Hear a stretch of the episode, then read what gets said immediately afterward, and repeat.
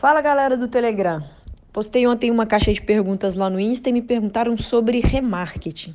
Então esse primeiro áudio aqui é para explicar para você que é iniciante e não sabe exatamente o que é um remarketing nem o poder que isso tem para poder impactar seu negócio, tá?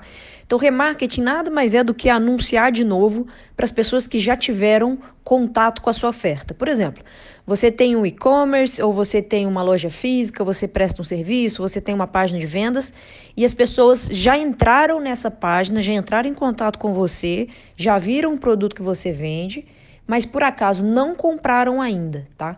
Então, quando a gente fala que cria campanha de remarketing, é para impactar essas pessoas que já tiveram acesso à sua oferta, sabem o que você está vendendo, sabem o preço do que você está vendendo, mas ainda estão em cima do muro e não tomaram a decisão de compra.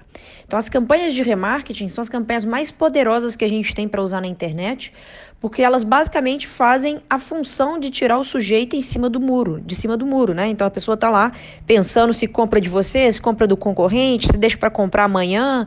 Então o objetivo da sua campanha de, de remarketing é tirar essa pessoa do ponto de indecisão, tá? E é por isso que essa é uma das campanhas mais importantes que toda campanha que você vai criar para vender alguma coisa precisa estar tá configurada. Porque senão você faz um baita esforço para o sujeito ir lá no seu site, um baita esforço para o sujeito ir lá na sua loja, e na hora de comprar mesmo a pessoa não compra, tá?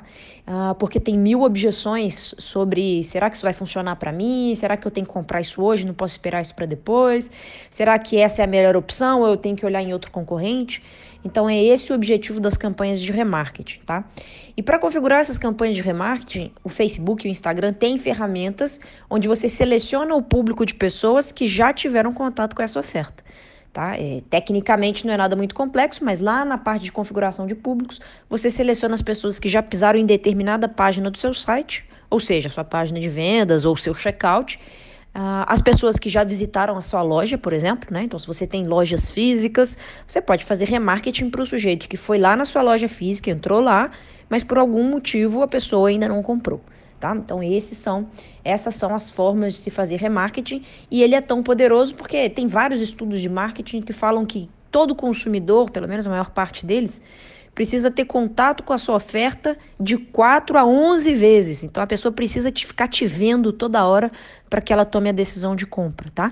E fazer o seu anúncio ser exibido várias e várias vezes para a pessoa que tem o maior interesse de comprar, aquela que já entrou no seu site, aquela que já teve contato com a sua oferta, é o que a gente chama de público de remarketing.